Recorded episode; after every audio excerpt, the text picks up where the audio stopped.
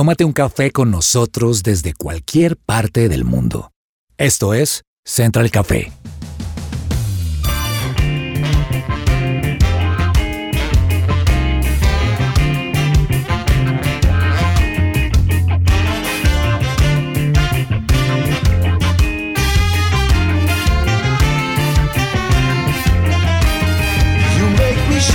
Holy Spirit.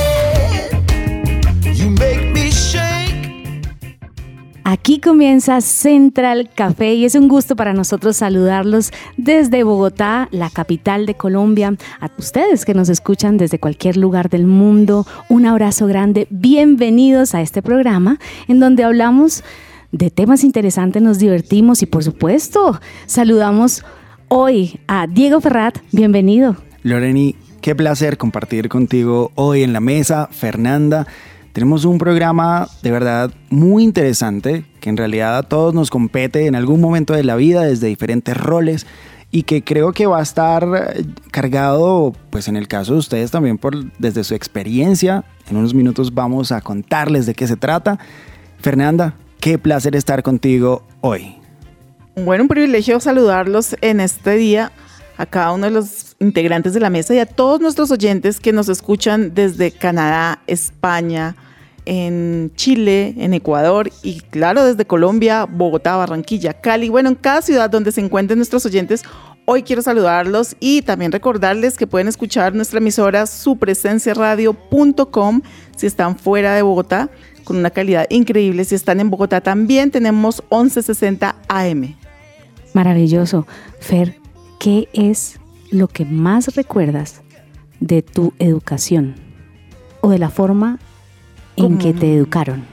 Bueno, pues yo las cosas que más recuerdo, eh, yo viví con mi abuelita, realmente con ella fue que me crié y la manera para ella de disciplinarme era con el silencio, o sea, el castigo era el silencio. Si yo había, digamos, que cometido cualquier falta, podían pasar dos y tres días donde mi abuelita no me hablaba. Entonces, claro, me, me cubría mis necesidades básicas, pues no era como la dejo sin comidas, no, todo, todo estaba bien, pero no me hablaba. Yo sabía que estaba tan brava por lo que había hecho que pues iba a perder un, un- y no eran horas, pues, eran horas si la falta era pequeña, pero si la falta había sido grande como haberme ido mal en el colegio, por ejemplo, entonces podían ser dos días en los que podían no hablarme o estar muy seria, o sea, hablarme lo básico. Entonces para mí eso era no terrible, yo no puedo hacer eso y pues ese era mi tastaza, ese era mi castigo y de alguna manera, aunque era muy duro, pues yo lo evitaba a toda costa.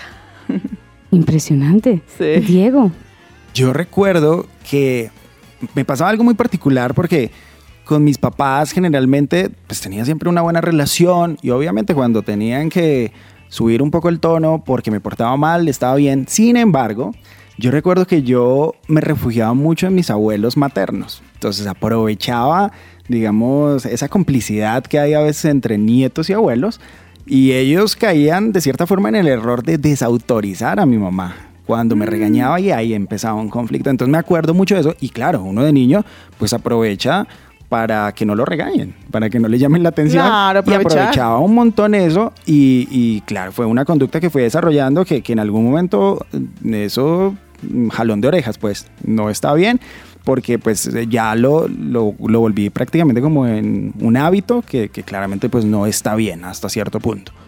impresionante, porque hoy vamos a hablar de infancia, de crianza y de respeto.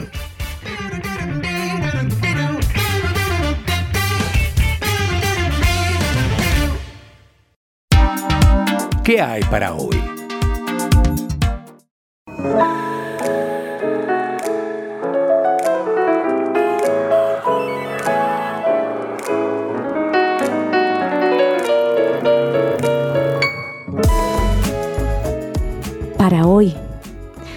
Tema que como decía Diego nos compete a todos en algún momento de nuestra vida. Es increíble que tengamos que hablar de crianza respetuosa porque el respeto debería ser inherente a la crianza, porque el respeto debería ser algo que está en nuestro sentido común como seres humanos o en el sentido común de la educación de los niños. Deberíamos educar con respeto, pero hoy por hoy hablamos de crianza respetuosa y le hacemos énfasis porque parece que ha desaparecido el respeto, no solo en la crianza, sino en la vida cotidiana. ¿Qué opina Fer? Sí, yo creo que es una línea ahí que, que hay veces como que uno no sabe eh, hasta dónde, pero sí, sí, como hablamos ahorita, Lore, en algún momento como que a los niños no se les dio importancia, como que los papás pensaban, ahí yo lo tengo y ahí se irá desarrollando, ahí eso ahí, como decían, ahí se irá criando, pero realmente no se le daba como un poco también la, la importancia y el respeto que un niño merece, porque al final cuando uno decide tener un hijo, pues tiene que asumir esa responsabilidad y obviamente con un respeto por esa nueva vida y un gran respeto, yo lo veo también mucho desde la responsabilidad que Dios puso en nuestras manos de formar a ese hombre o mujer para una sociedad que realmente necesita pues personas de valor, personas de fe, personas que lideren en medio de, de, este momento y en todos los momentos de la, de, la, la, historia en general. Entonces sí, sí creo que, que hay que ser muy conscientes de la importancia y el respeto en los niños. Eh, y más cuando le dicen a uno que, por ejemplo, los primeros cinco años del niño son muy importantes y ahí es cuando él se forma, cuando él entiende, digamos que mucho de su posición dentro de, de, este mundo. Y uno dice, no, los papás hay veces esos cinco primeros años donde cometen los principales errores, donde más de alguna manera se pasa por encima del niño, donde se ignora al niño. Entonces creo que sí hay que hacer un poco más de conciencia como papás de, de, esa responsabilidad y ese respeto que debemos tener hacia los, a nuestros niños en general. Y no solamente también nuestros hijos, los niños en general de, la otros, sociedad. De otros. Los niños en la sociedad. Y hoy estamos hablando en Central Café de crianza respetuosa. Y la misma expresión nos lleva a pensar en todo lo que vivimos nosotros en nuestra educación, la educación que nos dieron nuestros papás o nuestros abuelos, como ustedes lo contaban al inicio de nuestro programa. Yo recuerdo que mis castigos eran castigos ejemplares. Mi abuelo, con el que yo me crié, me, dio tastas, que es un término del que hoy vamos a hablar más adelante. Tastas, es decir, rejo, para aquellos que se identifican conmigo. Rejo chancleta, por favor, otros sinónimos. Ay, no. A ver qué más, cable, a ver qué más. Gancho. Ay, Dios mío, Santi. Cuchara. A otros les tocó con la correa, a otros les tocó con la cuchara caliente, a otros, bueno, y lo demás, estamos hablando ya de algo que, que lejos del irrespeto puede bien llamarse maltrato.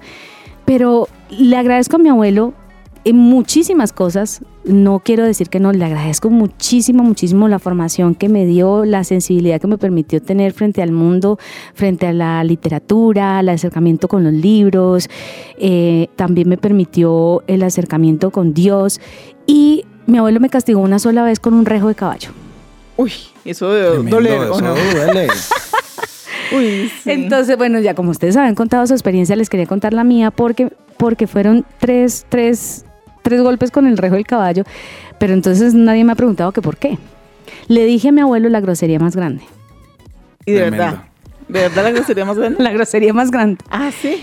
Se preguntarán que siendo una niña de cinco años, o de seis, seis años, ¿dónde había escuchado yo la grosería más grande? Entonces la grosería más grande la había escuchado en, en, la escuela. Entonces yo llegué y yo sabía que era la grosería más grande y mi abuelo me, regañó por alguna cosa y entonces yo le respondí con ella. Inmediatamente él cogió lo, lo que más inmediato tenía, que era el rejo de los caballos, porque vivíamos en una finca y me dio el castigo ejemplar. Una sola vez lo hizo. Nunca más la grosería. O sea, Pero todo lo funcionó, func- es decir, después la palabra volvió, no, no, yo volvió. No, no, no. Yo nunca más en mi vida he podido pronunciar esa palabra. Créame que no. Quedó ahí. Se preguntarán que cuál es la grosería más grande. No, escríbanos, por favor, sus comentarios. Ahora, la pregunta sería, si viviera la misma situación con tu hijo, ¿lo harías? No, no, no, no, definitivamente no. ¿Qué es lo que nos lleva a nosotros a replantear? Cada generación nueva replantea lo que le sucedió a la anterior. Entonces nosotros decimos, no puede ser. Podemos recopilar nuestras experiencias y cambiar un poquito el mundo, pero por ejemplo, Diego es, es millennial o no. Sí, eh, entro, entro entre el mundo millennial y precisamente fíjese que estaba pensando en algunas cosas que funcionaron dentro de ese proceso de crianza de mis papás y fue el tema de los límites y las reglas. Al principio, claramente, pues como pues era impuesto y tal, luego empezó a ser un poco más negociado. Claramente, pues uno cuando estaba en ese proceso de formación pequeño quiere hacer muchas cosas simplemente porque quiere, entonces como acostarse tarde, jugar videojuegos mil horas. Sin embargo, eh, esos límites que no me gustaron en ese momento me terminaron haciendo hoy una persona supremamente disciplinada. Y creo que ese también ha sido uno de los éxitos. Entonces también habla un poco del rol que cumplen los papás, que muchas veces quizás los niños no van a estar de acuerdo, pero que no quiere decir de que absolutamente todo tenga que ser negociado y que al final no se trate simplemente de lo que el niño quiere o de lo que los papás impongan al 100%. Creo que, que hay un punto de equilibrio y al final puede tratarse de eso en resumidas cuentas. Eh, podríamos quizá dar muchos tips alrededor de esto, pero creo que el más importante sería pues la Biblia.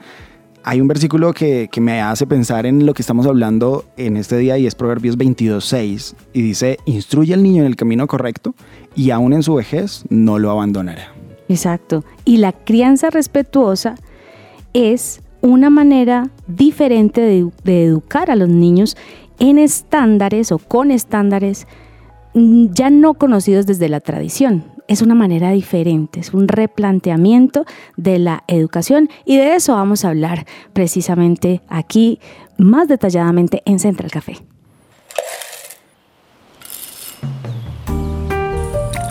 Llegó la hora de tomarnos un expreso Y tenemos con nosotros a Diana Sofía Cáliz Betín. Ella es comunicadora social y también mamá. Y es una promotora, una influenciadora de crianza respetuosa. Y, la hemos invitado para que hablemos acerca de los detalles de, esta, de este tipo de crianza que está revolucionando la forma en que educamos a nuestros niños. Diana, bienvenida a Central Café. Muchas, muchas gracias a ustedes por la invitación. No, para nosotros es un gusto. Diana, ¿por qué surge en usted el deseo de promover este tipo de crianza? Surge porque mm, creo que nosotros todos los, los hijos de, las generaciones de los 80s y 90s em, estamos pagando facturas muy altas por la crianza tradicional.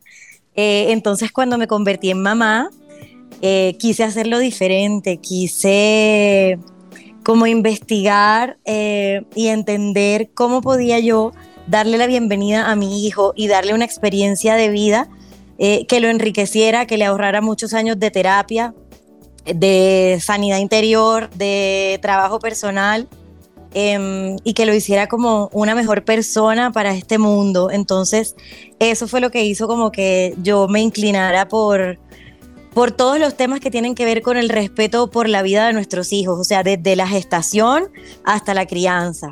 Súper interesante, además súper necesario eh, también en estas épocas. Pero la pregunta quizá que nos hacemos en general es, ¿qué es la crianza respetuosa? ¿Cómo lo definiría usted, Diana? Mira, la crianza respetuosa es eso, es, es mirar al niño, al bebé, al chiquito que tienes enfrente, como un ser humano y no como, no como un ser que necesita ser domesticado, sino como una persona que es, o sea, es una persona como cualquier otra que merece ser respetado, que merece ser cuidado, que merece ser tratado con todos los derechos que tiene un adulto. No porque sea chiquito y tenga menos tiempo en este mundo, porque eso es lo único que nos diferencia, que nosotros tenemos un poquito más de tiempo y eso nos da experiencia. Por supuesto. Él merece menos que yo, o que tú, o que mi esposo, o que mi otro hijo, o que el mesero, o que mi mamá. Él merece el mismo respeto. Totalmente de acuerdo, Diana. Y Diana, pues bajo tu experiencia, ¿cuál crees tú que es la diferencia entre esa crianza y la que nuestros padres ejercieron? Esos padres de, Lady D, como hablábamos ahorita, de los 80. ¿Cuál crees tú que es esa gran diferencia? Diferencias hay muchísimas, em, pero yo creo que la principal es que eh, dentro del respeto eh, empezamos a darle voz al niño, empezamos a darle importancia, empezamos a, volcar nuestra mirada hacia él. No dejamos de ser adultos céntricos para comenzarnos a convertir en, personas que le pongan el centro de atención a las necesidades del niño, porque en este caso él es más vulnerable que nosotros y necesita un poco más de acompañamiento. Por supuesto. Ahora me pregunto, de forma práctica, ¿cuáles serían, digamos, esos pasos a seguir para poner en práctica una crianza respetuosa? Mira, yo creo que pasos, o sea, como decirte número uno, número dos, número tres, no existe.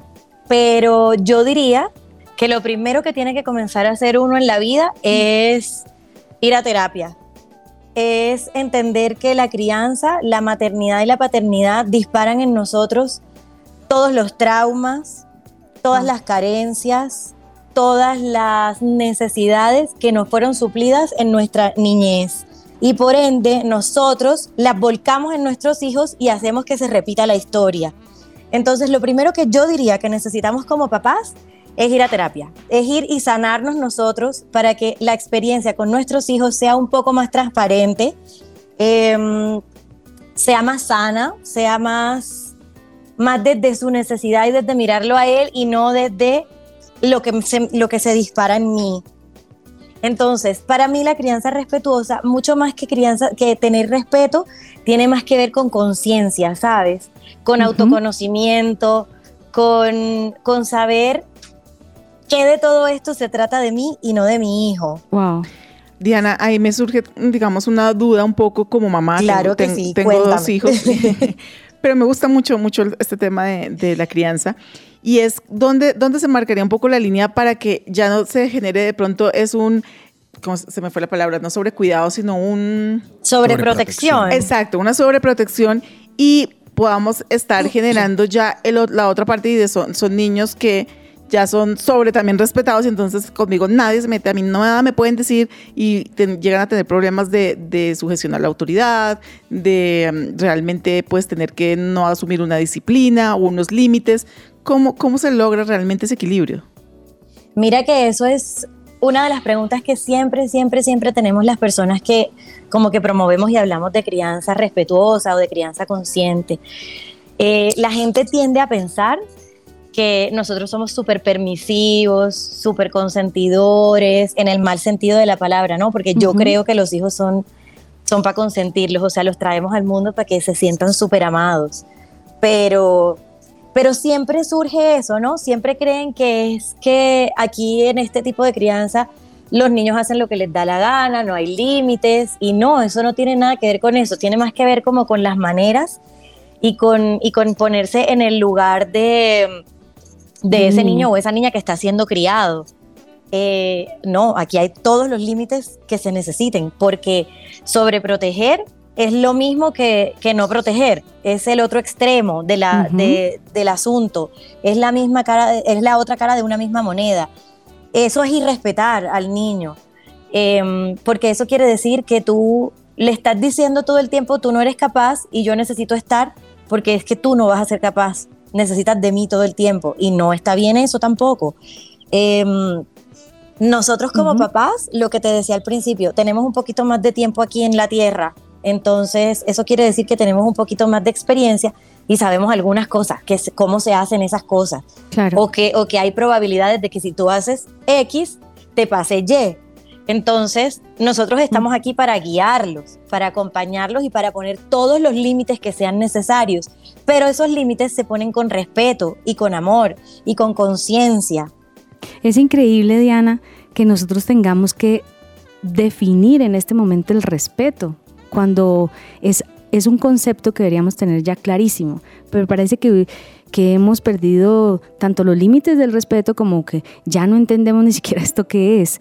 Podemos hablar un poquito, Diana, de entonces cuáles serían los ejemplos, ejemplos concretos de qué es respetar y respetar a un niño y cómo respetarlo en su crianza. Claro que sí, el respeto tiene que ver con, con la conciencia que tú debes tener de ese individuo, de sus derechos, de la manera como tienes que enseñarle, como tienes que guiarle, como tienes que acompañarle. Eso quiere decir que el ideal sería que erradicáramos los golpes, los malos tratos, em, los gritos, las ofensas, las palabras que los hieren, tener conciencia de todo el daño que podemos hacerle nosotros como papás, que somos la figura más importante que ellos tienen durante su primera infancia, sobre todo, que va a marcar el resto de sus vidas. Los psicólogos siempre dicen que nosotros en la adultez pasamos, nos pasamos la vida sanando nuestros siete primeros años de vida. Entonces, ¿qué vamos a hacer nosotros con esos siete primeros años de vida de nuestros hijos? ¿Qué es lo que queremos imprimir en esas almas, en esas mentes, Eh, eso es lo que tenemos que pensar. Yo creo que es muy fácil saber cuando tú estás irrespetando a alguien, porque de hecho tu propio cuerpo, tu propia conciencia te hace sentir que no está bien lo que estás haciendo. O sea, Pero mira, Diana, que, que hay, hay un momento tal vez social que estamos viviendo en el que el trato el trato entre personas en la calle, en las relaciones sociales cotidianas, pareciera no entenderse qué es el respeto, pareciera no entenderse o pareciera que lo quisiéramos ignorar. Entonces hay, hay una sensibilidad extrema en las redes sociales, en todos los escenarios en donde podemos hablar, en donde podemos relacionarnos, que nos muestra que hay un malestar en la cultura, que hay un malestar en la sociedad porque no nos respetamos. Y lo es lo que tú dices, no, no nos respetamos entre nosotros y parece o lo ignoramos o nos olvidamos de lo que era. Y por eso normalizamos, que es una palabra muy, muy famosa por estos días, la normalización de las cosas. Normalizamos ese trato. Entonces eh, gritamos y, y, demás, y eso hacemos con nuestros hijos. ¿Cómo, cómo hacemos nosotros, Diana, para, para, para volver a traer esa conciencia que tal vez se cauterizó, se, se nos dañó? Hay un truco buenísimo que a mí me encanta y que se puede usar para todo, no solamente en la crianza. Y es una pausa consciente. Nosotros, nuestro cuerpo es súper sabio y nos va indicando, viste que uno siente cuando algo le molesta, que sientes como el corrientazo en la panza o en la cabeza o en las manos o en las piernas, no sé, todos lo sentimos diferente, pero todos podemos identificar ese corrientazo cuando, no sé, hacen algo que a ti te molesta, te incomoda. Y ahí es donde necesitamos hacer uso de esa pausa, parar, parar y decir, ¿esto qué es? ¿De dónde viene? Lo siento porque siento, me siento vulnerada, siento que me están haciendo daño y es real.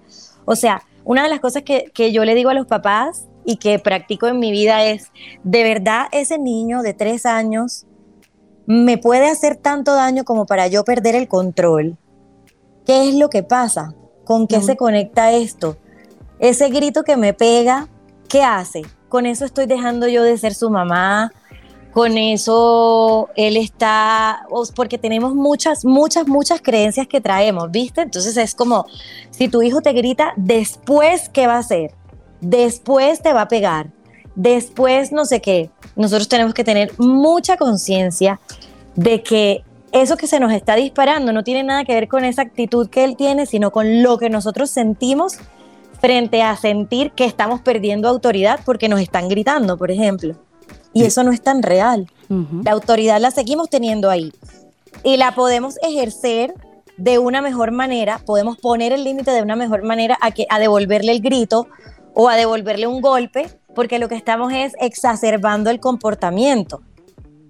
Totalmente de acuerdo. Y además, eh, de hecho, es lo que uno ve casi que en el día a día, en los casos que uno escucha muy a menudo. Ahora, para ir cerrando ya la entrevista, Diana, ¿qué consejos prácticos muy puntuales le daría a los padres? Usted mencionó una edad, esos siete primeros años, especial y particularmente pues a esos padres que tienen hijos en esta edad. ¿Qué consejos, qué tips usted les podría dar? Lo primero, lo que les decía primero, yo quisiera que todos fuéramos a terapia y que pudiéramos de verdad sacar todo, todo, el, todo lo que traemos arrastrando para no multiplicarlo. Lo segundo es que yo creo que el oficio más importante que nosotros tenemos en la sociedad es ser padres. Y para eso nadie se prepara. Porque a uno le dicen, no, mira, es que chévere, ellos, tú cuando tienes un hijo, él trae la arepa debajo del brazo. Siempre le dicen a uno eso. Y hazle caso a, tu, a tu, instinto y, y vas a ver que lo vas a saber hacer. Y eso no es tan cierto así como nos preparamos para hacer otras cosas, nosotros deberíamos prepararnos para ser papás. Y ahora estamos en, una, en un momento de la historia tan interesante en el que hay tanta, pero tanta información maravillosa que nos ayuda muchísimo y nos facilita muchísimo eh, en esta tarea y en este oficio. Entonces mi segundo tip sería ese prepárense. En Instagram hay cuentas maravillosas eh, que le dan a uno consejos todo el tiempo. Mi mentora, que yo la amo, es eh, arroba ni una palmadita, por ejemplo. Esa mujer es una cosa increíble. Este aborda todas las cosas, o sea, desde cómo ver una película con tus hijos hasta las cosas que más te preocupen en la vida. Em, ahorita hay demasiada información que nos ayuda y que nos da las herramientas que necesitamos, porque el gran problema es que no tenemos herramientas. Llegamos a la maternidad y a la paternidad así como, no sé, como de la nada. Como por intuición. Nos agarra, pero así totalmente eh, desprovistos de todo. Y entonces eh, ahí es cuando cometemos todos los errores porque empezamos a repetir historias. Y lo que, de lo que las mamás, las influencers, las personas que estamos eh, promocionando o promoviendo este tipo de crianza, lo que queremos es eso, es entregar herramientas para que la gente no esté haciendo esto claro. como de la nada, sino que de verdad, de verdad se lo tomen en serio. Es que nosotros somos la base de la sociedad. Si nosotros le entregamos seres humanos violentados a la sociedad, lo que vamos a hacer es multiplicar la violencia. Claro que Entonces, eso es lo que necesitamos. Lo que yo les diría es prepárense, es estudien, es aprendan. Hay profesionales maravillosos que de verdad le ayudan a uno en los momentos en los que nos estamos chiflando, porque a todos nos pasa, todos los papás pasamos por ahí. Y creo que eso es lo más importante, no hacer esto eh, improvisado, sino prepararnos también. Claro, pensarlo.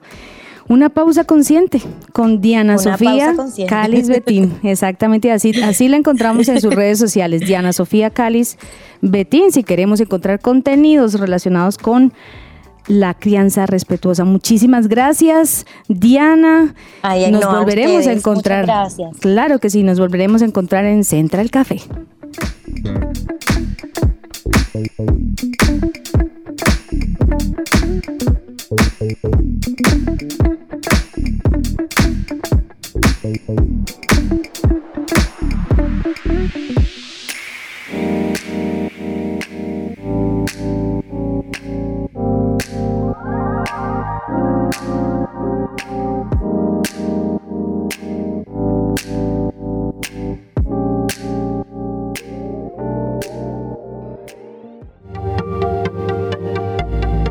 No te desconectes. Esto es Central Café.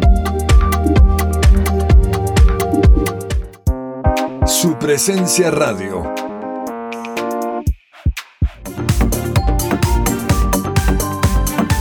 Regresamos a Central Café.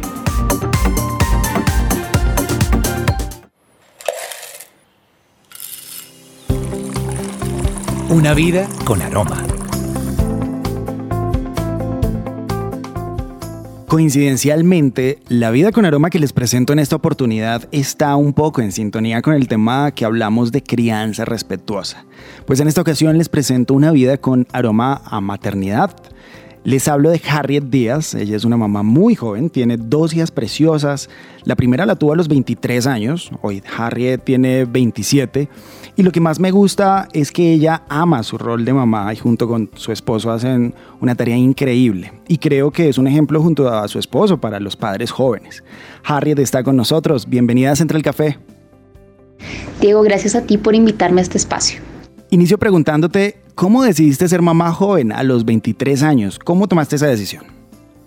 Fui mamá porque desde siempre me planteé la idea de que quería ser mamá crecí con esa idea y realmente no fue como eh, a tal edad voy a hacerlo o a tal edad voy a, conseguirlo, sino las cosas se fueron dando, no lo precipité, no, no fue como una búsqueda incansable por serlo, sino dije, bueno, bueno, voy a ser mamá y todo empezó a fluir, porque es la energía que uno también le meta y es los objetivos que uno trace.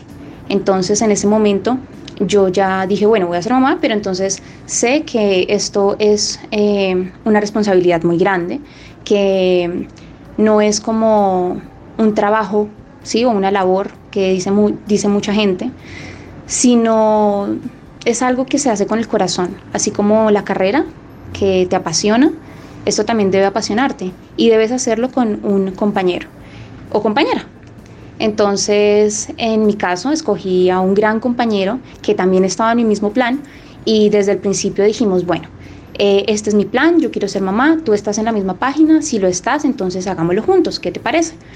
Eh, afortunadamente, porque lo amo con toda mi alma, él dijo que sí. Entonces era de estar juntos y entre los dos decidimos a conciencia ser papás. Dijimos, bueno, eh, vamos a hacerlo y cuando llegue la, el momento, pues vamos a hacerlo, vamos a ser papás. Y si llega bien, ¿listo? Entonces, por eso fue que fui mamá a los 23. Yo veo tu familia y me parece increíble la forma en la que irradian ese aroma a hogar. Y me pregunto, ¿qué es lo que más disfrutas de ser mamá? Me encanta la forma en la que mis hijas ven el mundo. Es, es una perspectiva totalmente clara, transparente y que le da a uno un punto de vista totalmente distinto al que uno ve la vida actualmente. Porque en algún punto uno deja esa niñez de lado por mil experiencias que uno vive y ya ve la vida desde arriba, desde el ángulo, desde la altura en la que uno está. Pero sin duda disfruto eso, la, forma en la que mis hijas me hacen entender las cosas, me hacen ver que los problemas no son tan grandes como yo los planteo, sino que siempre hay una solución, que la vida es hermosa, que hay amor por todos lados y que uno siempre puede ayudar y contribuir tanto a las personas como al mundo.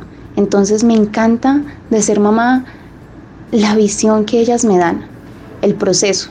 Obviamente a veces hay momentos duros en los que, eh, no sé, económicos, o, que uno pelea, que con la pareja, que las niñas, eh, no sé, hicieron algo que no, pues que no se debe hacer, no sé, peleas entre ellas o envidias, cosas así pero mm, me impresiona la capacidad que los niños tienen para entender las cosas, desde la muerte hasta la mentira, hasta el amor.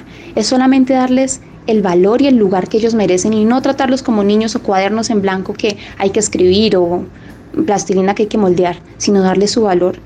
Eh, entonces, lo que más me gusta es eso, esa capacidad que ellos tienen para enseñarnos el mundo a través de sus ojos. Ahora, quiero contarles que Harriet trabaja como periodista y te pregunto, ¿cómo haces para encontrar el equilibrio entre pues, tus labores, que además como periodista implica, digamos, tener unos horarios muy variables? ¿Qué consejo le darías a los padres, eh, especialmente a los que tienen eh, hijos pequeños, en este tema de manejar el tiempo? Tiempo siempre hay. Lo que falta es organización. Entonces digo que cuando la gente dice, ay, no, es que no tuve tiempo, es una excusa. Y uno siempre tiene que cuadrar, siempre, porque todo tiene solución, uno siempre tiene que cuadrar el tiempo. Para todo, para todo hay tiempo. Entonces, mm, ¿cómo lo equilibro? Como dije al principio, uno tiene que elegir este camino, elegirlo con responsabilidad, con una persona que también pueda estar al lado de uno, que, que mira hacia el mismo objetivo. Entonces, esto es un equipo, esto no es ser madre o ser padre, esto es un equipo. Y bueno, en mi caso, ¿no? Que tengo a alguien, eh, lo que hago es dividirnos las tareas. Entonces, digamos, yo aquí trabajo, estoy todo el día, mi esposo está en la casa con ellas, él se encarga desde peinarlas, bañarlas, darles la comida, cambiar a la más pequeña, enseñarles, educarlas, llevarlas al jardín, luego llego yo y lo relevo, siempre haciendo eh, entre, los, entre los dos llegando a acuerdos, oye, mira, mañana no tengo, no tengo espacio para hacer esto, pero entonces cuadrémoslo para que tú puedas estar con ellas, siempre haciendo sinergia entre los dos. Espectacular, Harriet. Muchas gracias por compartir estos minutos con nosotros en Central Café. No, a ti y a todos ustedes por escuchar este tema tan importante. Gracias.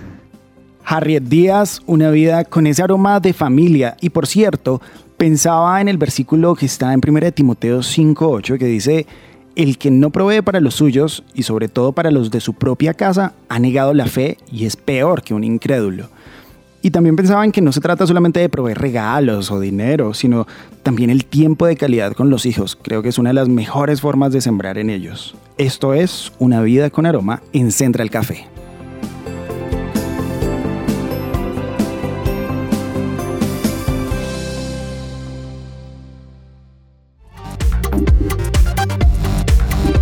Estás conectado con Central Café.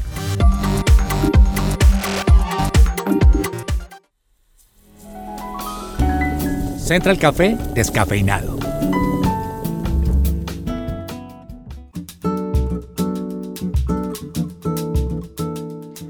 Bueno, pues hoy hablando de, padres e hijos, de crianza, educación, quiero compartirles de acuerdo a un artículo que encontré en una página que se llama eresmamá.com, que me gustó mucho lo, pues, lo que los comparte. Y dentro de eso habla de 10 frases que no deberías decirle a tu hijo, las cuales me parece que uno sin darse cuenta muchas veces termina diciéndoles y son frases tal vez un poco fuertes o que pueden llegar a generar en los niños algunos vacíos que, hoy quiero compartírselo para que sea compartírselo a nuestros oyentes para que seamos conscientes.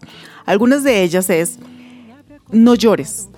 Y esa es la típica que de pronto, sobre todo a los hijos varones, se les decía mucho y es los hombres no lloran, no llores, no seas nena, porque lo que hacemos es reprimir en ellos pues eh, esos sentimientos que además es muy importante que ellos puedan expresar y que no se guarden esas em, emociones y van a ser adultos que no logran llorar. Y muchos si les preguntara yo seguramente hoy muchos dirían sí yo yo no lloro porque me dijeron que no no se podía llorar otra de las frases es ¿por qué no te pareces más a tu hermano o hermana?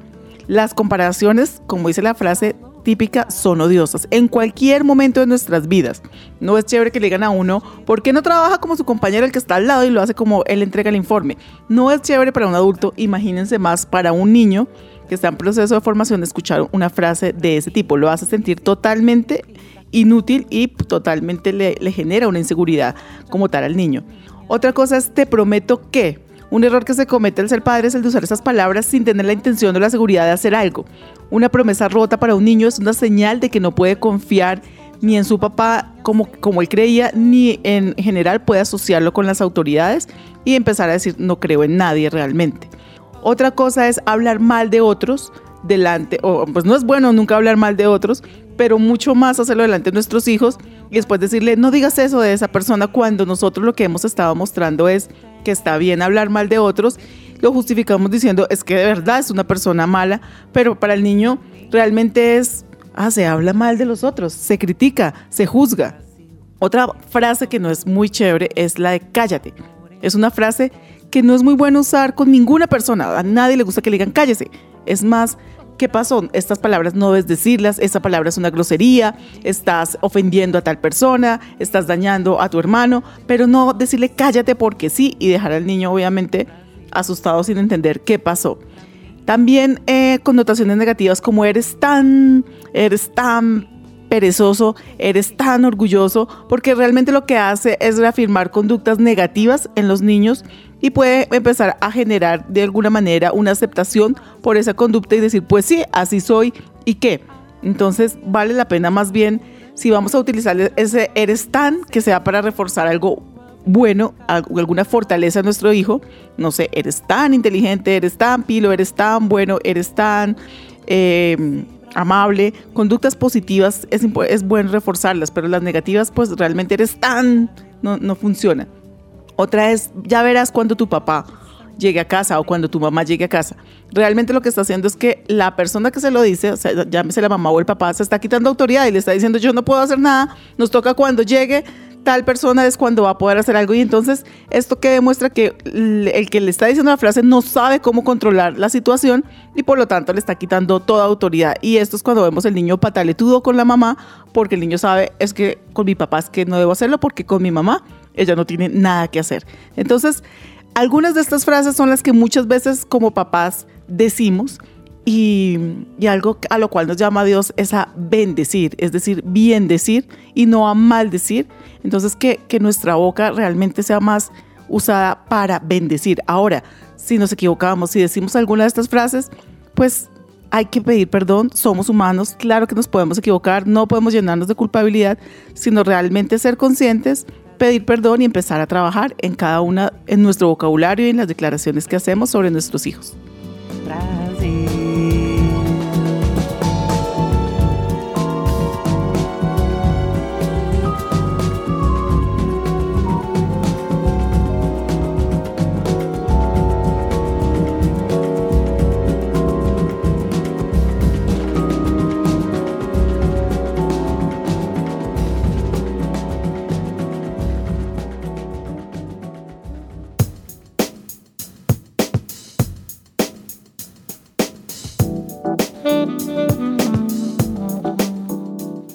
Ansiedad, depresión, ataques de pánico? En GOCEN y la Clínica de Identidad te acompañan y ayudan en el tratamiento de tu necesidad. Contáctalos ahora mismo al 313-302-6163 o al 301-440-4155.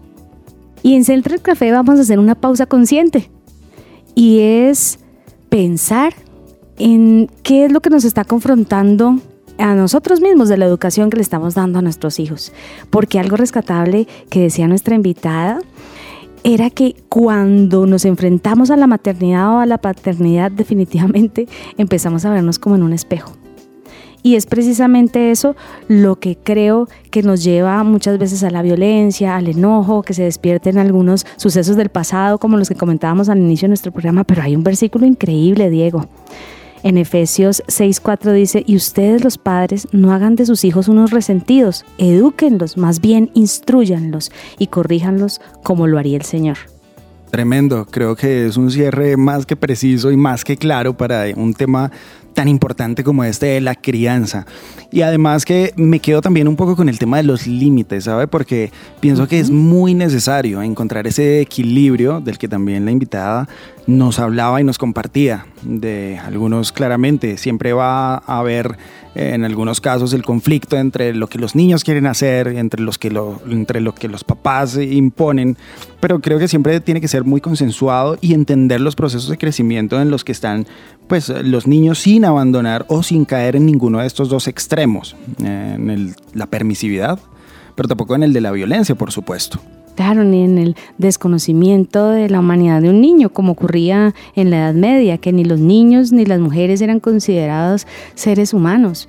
Entonces eso es un extremo social, pero el otro extremo también está en, el abandono y una forma de abandono es de verdad no disciplinar, no corregir, no guiar y, mucho más dejar de ver la guía como, como sabiduría, no como, como violencia porque también el, mantener el equilibrio es donde está nuestra sabiduría y de hecho nuestra comunicación con Dios.